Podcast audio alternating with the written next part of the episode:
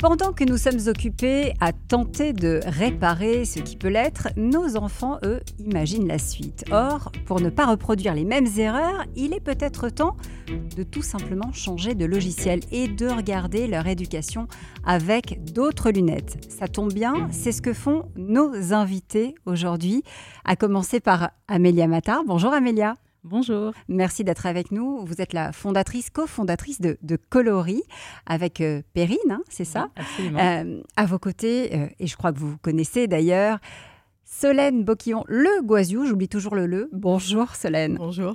Euh, fondatrice de Soft Kids, j'ai réussi à le dire, je l'ai bien descendu cette fois-ci.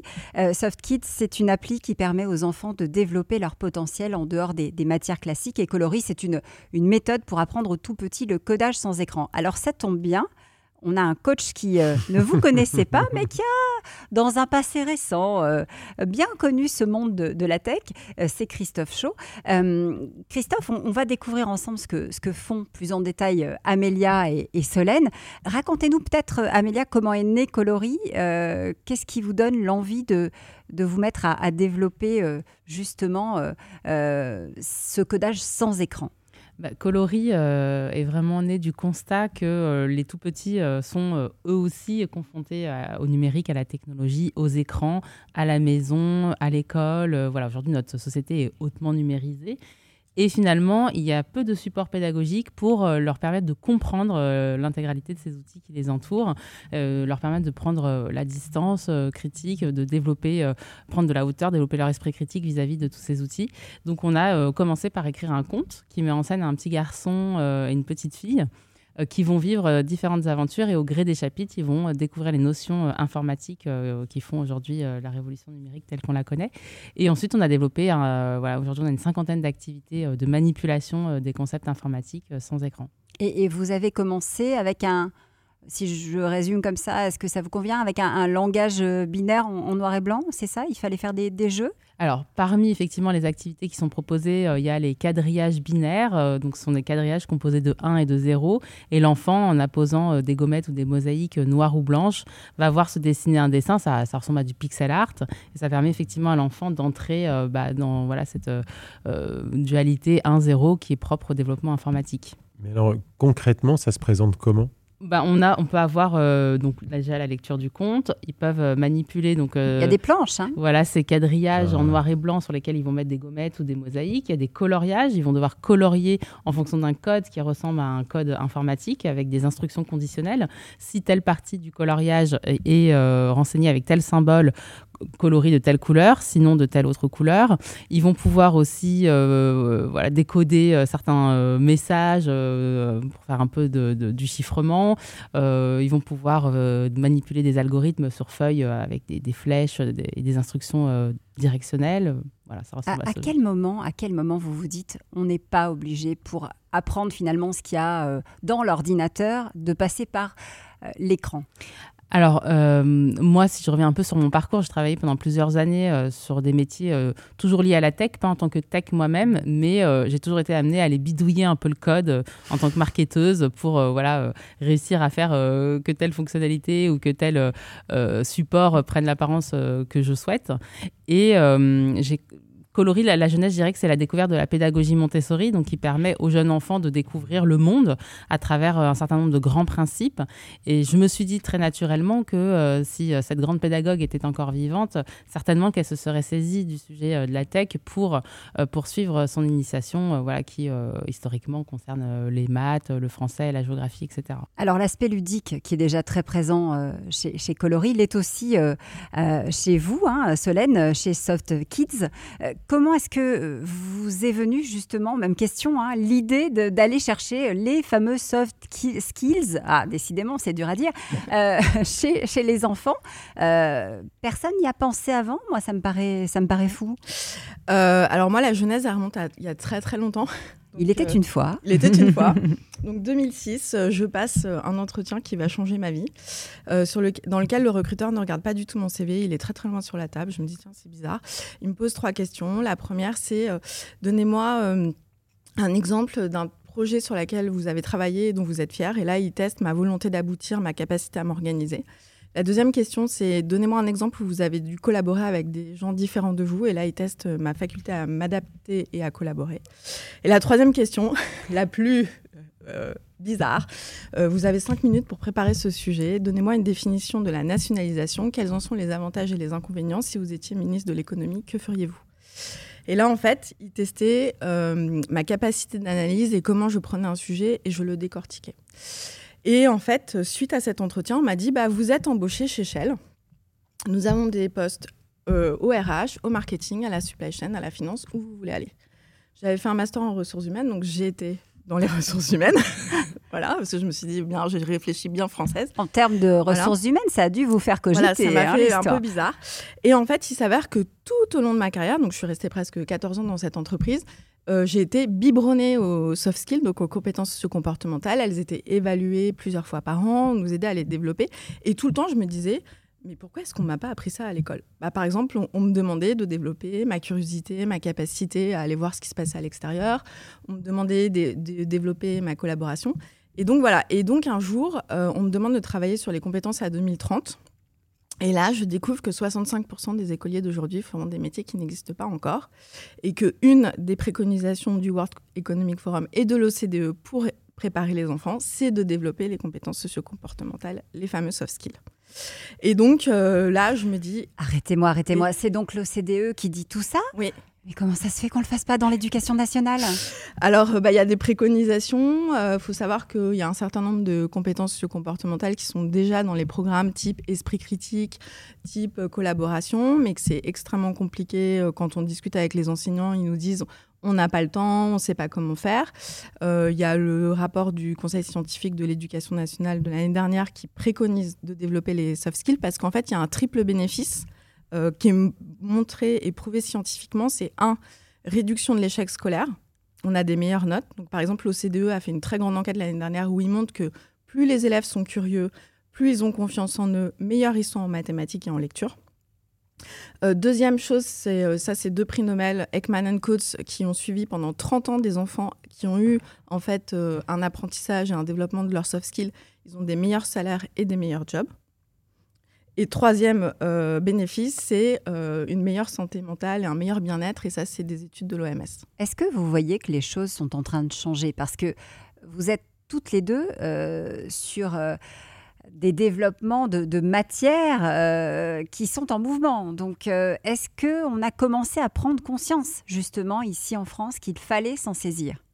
Amélia alors, ce que j'observe, c'est que très clairement, on a vu ces dix dernières années euh, l'écosystème euh, startup, si j'ose dire, euh, se dynamiser fortement, voilà, avec beaucoup de nouvelles propositions et notamment dans les tech.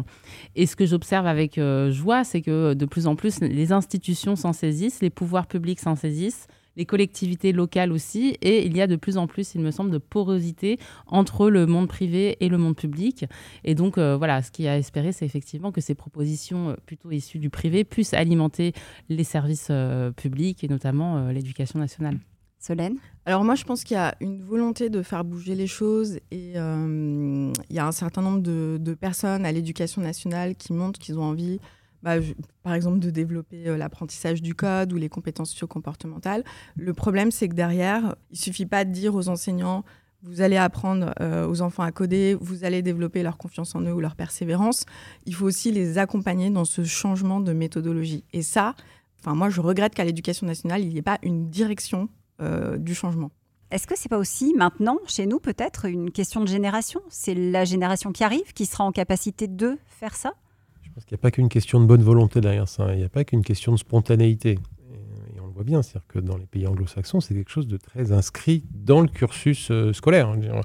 Voilà, parler sur scène, euh, se faire entendre dire que c'est bien, parler de progrès plutôt que de position euh, absolue sur une échelle de notes, c'est quelque chose qui est ancré dans le, dans le développement des enfants et dans la manière d'enseigner aux enfants.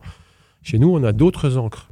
et, on le voit d'ailleurs aujourd'hui à l'heure des choix, hein, où on dit alors tout d'un coup on met moins de maths, à ce moment-là, euh, qu'est-ce qu'on entend ceux qui disent il n'y a pas assez de maths, on met moins de... Enfin, Alors justement, vous en parlez des maths, euh, c'est un sujet, euh, Amélia, le sujet de la présence des, femmes euh, dans la tech. cette question des mathématiques a beaucoup été débattue. On est en train de, revenir sur ce qui a été fait dans, les programmes. c'est important parce que là, on a loupé une marche et ça risque de pénaliser une partie, de, une partie finalement de, des générations qui euh, bah, qui ont qui n'ont pas euh, pas eu cette chance bah, Très clairement, euh, effectivement, le, sujet de la place des femmes, voilà, dans les maths, la tech, les sciences au sens large, est problématique sur plusieurs points. Déjà parce que bah, notre société, je l'ai dit tout à l'heure en préambule, est façonnée aujourd'hui par le, les outils numériques et ces outils sont conçus par des hommes, et donc ça pose la question voilà de la représentativité de ces outils de l'ensemble de la population. Autre sujet plus économique, c'est que on sait qu'il y a un déficit énorme de compétences euh, tech. Euh, et donc, en se privant des femmes, on se prive de la moitié de potentielles candidates euh, à ces métiers. Et voilà, si on veut que la France demain soit une nation tech forte, bah, clairement, là, on se met des bâtons dans les roues qui sont quand même effroyables. et ensuite, moi, le dernier point sur lequel j'aime aussi insister, c'est que ce sont des métiers qui sont très émancipateurs d'un point de vue économique, des métiers qui sont très intéressants d'un point de vue intellectuel. Et donc, pour une femme, c'est absolument formidable de pouvoir effectivement poursuivre des carrières dans la tech.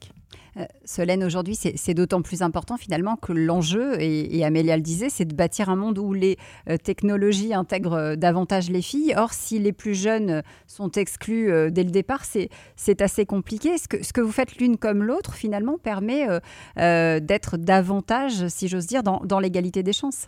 Bah, c'est tout à fait complémentaire. Enfin, moi, par exemple, chez Soft Kids, on essaye de développer euh, bah, la confiance en soi. Il faut savoir qu'en France, on est 62e sur 65 des pays de l'OCDE au niveau de la confiance en soi des élèves. Euh, il y a à peu près 70% des élèves français qui pensent que l'intelligence, c'est génétique. Et donc, ils vont se dire ah bah, Je suis pas bon en maths parce que c'est pas dans mes gènes. Et donc, ils vont pas du tout développer les outils comme la persévérance qui va leur permettre d'aller vers les mathématiques. Et moi, je sais que moi-même, j'en ai été victime.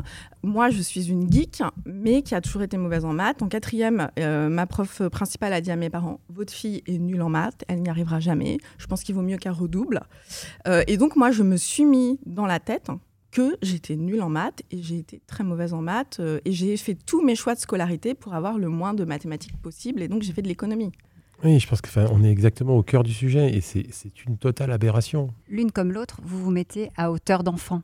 Vous allez les chercher parce qu'ils les intéressent. C'est aussi ça qui est très fort finalement dans, dans les matières que vous avez inventées ou la manière d'aller vers ces matières. Bah, euh, moi, en fait, je dis je cultive leur super pouvoir.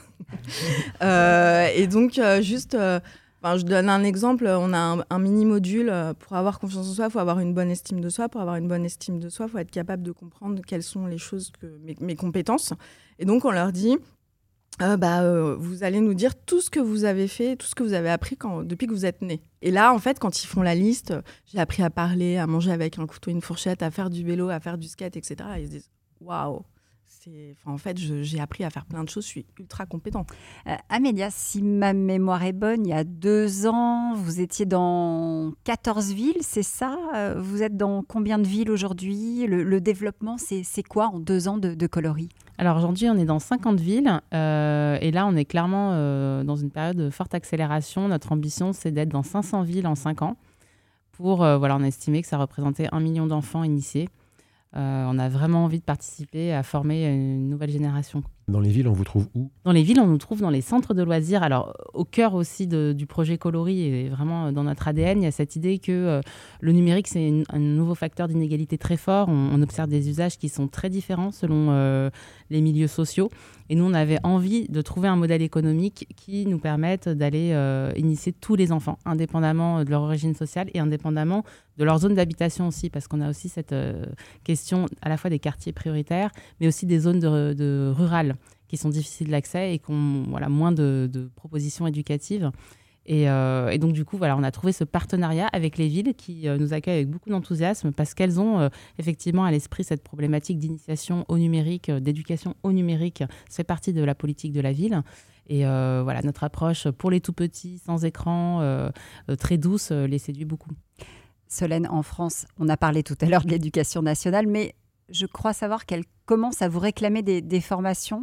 Euh, alors c'est intéressant parce que vous êtes déjà à l'international. Oui, moi je suis dans 50 pays, pas dans 50 villes.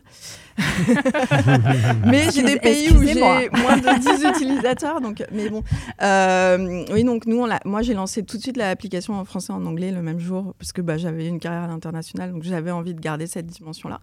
Néanmoins, en fait, comme aujourd'hui, euh, en fait, j'ai de la chance parce qu'il y a le Conseil scientifique de l'éducation nationale, dont Stanislas Dehaene, qui dit qu'il faut développer mmh. les compétences socio-comportementales des enfants. Donc, euh, du coup, les compétences socio-comportementales se retrouvent dans les appels d'offres de l'État. Et euh, quand on dit euh, il faut mettre des programmes avec les compétences socio-comportementales, on n'est pas beaucoup, hein, donc on vient très vite euh, chez SoftKids parce qu'on est vraiment euh, à traiter de l'ensemble des SoftKids sous euh, le digital. SoftKids, c'est les seuls. donc, donc on vient nous voir et là, on est en train de, de développer des choses et il y a SoftKids for School qui va sortir là à la rentrée septembre. Des prochains projets à venir chez Coloris, Amélia? Parmi les, prochains projets, donc il y a cette idée euh, d'essaimage où là on est en train d'agrandir l'équipe et euh, voilà, faire en sorte euh, qu'on soit beaucoup plus présent sur toutes les villes. Très récemment, on a sorti la comptine à Yol Robot par exemple, qui est chantée dorénavant avec les petits. Enfin voilà, on utilise ah, vraiment. J'aimerais bien lui demander de me la chanter quand même la comptine. Dommage que je la connaisse pas. Une compositrice chanteuse professionnelle. bon, ça va, ça va. Je voudrais pas gâcher ce podcast. Bon, on la mettra, on la mettra dans le podcast. Euh, les équipes, justement, elles ont grossi, elles ont grandi euh, chez SoftKids et chez Coloris Alors, nous, à SoftKids, on est passé en deux ans de 2 à 4. Euh, pas mal. Donc, voilà, on a doublé. et on, je pense qu'à la rentrée septembre, on devrait être 6 ou 7. Et chez Coloris, aujourd'hui, on est 7 salariés et on a une trentaine d'animateurs indépendants. Qu'est-ce que ça vous inspire, Christophe? Ça m'inspire que, vous faites la chose qui, à mon sens, est la plus importante dans, l'éducation des enfants, c'est de leur donner envie. Quelle que soit l'envie vers laquelle on les dirige, c'est ça. Donc, si vous aviez euh, une baguette magique, je, précise que je ne l'ai pas, hein, si vous aviez une baguette magique et un vœu à faire avec, ce serait quoi? Ah bah moi, c'est qu'on investisse enfin dans l'éducation en France et qu'on arrête de penser que bah, l'éducation, euh, ça doit être forcément gratuit. Parce qu'aujourd'hui, juste, je donnerai un chiffre, euh, il n'y a que 3,7% des levées de fonds de l'année dernière qui ont été dédiées à l'EdTech. Mmh. Et si on prend juste le scolaire, nous, ce qu'on fait avec Amelia, c'est 0,11%.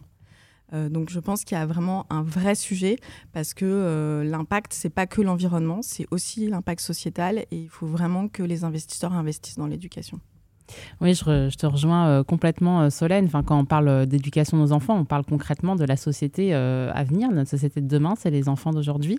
Et donc, effectivement, investissons beaucoup plus et investissons notamment, je pense, dans la formation des enseignants parce que aujourd'hui, ben, voilà, il y a plein de sujets qui manquent très clairement dans leur formation et voilà, il y a de nombreuses compétences que eux-mêmes devraient développer en tant qu'encadrants de, jeunes enfants.